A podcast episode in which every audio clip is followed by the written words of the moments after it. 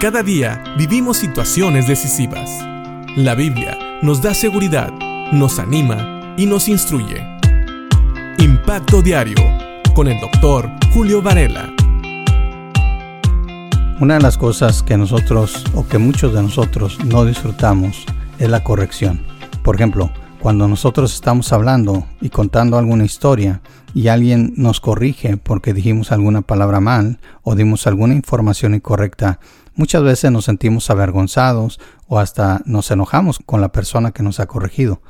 Sin embargo, la Biblia nos habla de que Dios también trae corrección a nuestras vidas. Precisamente en el capítulo de Proverbios que estamos estudiando, Proverbios capítulo 3, en los versículos 11 y 12 nos dice lo siguiente, No menosprecies, hijo mío, el castigo de Jehová, ni te fatigues de su corrección, porque Jehová al que ama castiga, como el Padre al Hijo a quien quiere.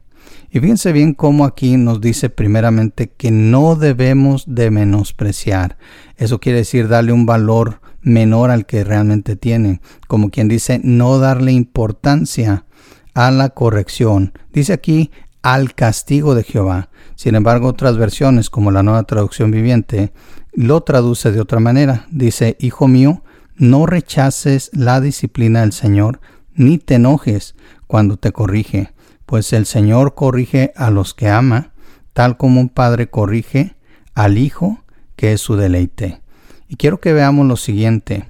Primeramente dice Hijo mío, y obviamente aquí Salomón se está refiriendo a alguien que él quiere y conoce.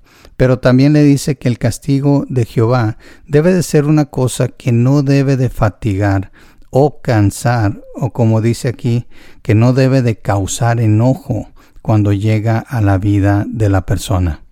¿Cuántas veces te has enojado con Dios porque Él disciplina tu vida? ¿Cuántas veces te has enojado con Dios porque Él trae corrección a tu vida? Piensa en esto. Muchas veces no valoramos la corrección de Dios y lo peor, no relacionamos el amor de Dios con esa corrección. Sin embargo, estos versículos nos pueden ayudar a poner en perspectiva la relación entre la corrección o la disciplina de Dios y el amor de Dios.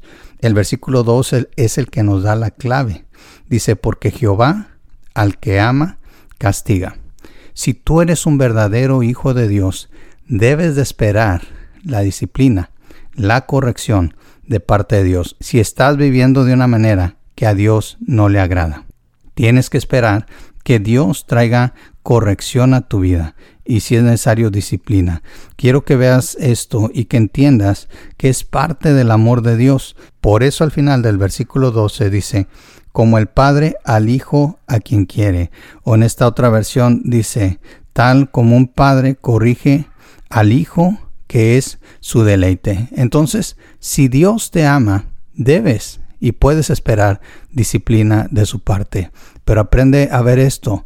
Dios corrige a los que son sus hijos porque Él es un Padre amoroso que quiere lo mejor para tu vida y no va a dejar que camines por sendas de destrucción.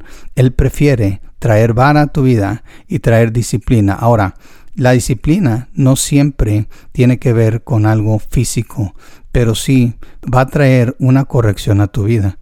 Así como a veces los padres rechazan disciplinar a sus hijos porque piensan que tiene que ver con algo físico, piensan que es una destrucción del cuerpo. Sin embargo, no es así. Nosotros tenemos que ver la disciplina relacionada con el amor de Dios. Así que piensa lo siguiente, aunque a veces los seres humanos no somos justos al traer disciplina, Dios siempre es justo. Y sobre todas las cosas, recuerda, cuando Dios te disciplina, es porque te ama. Piensa en esto y no menosprecies la disciplina de Dios, ni te enojes cuando Dios te disciplina. Que Dios te bendiga.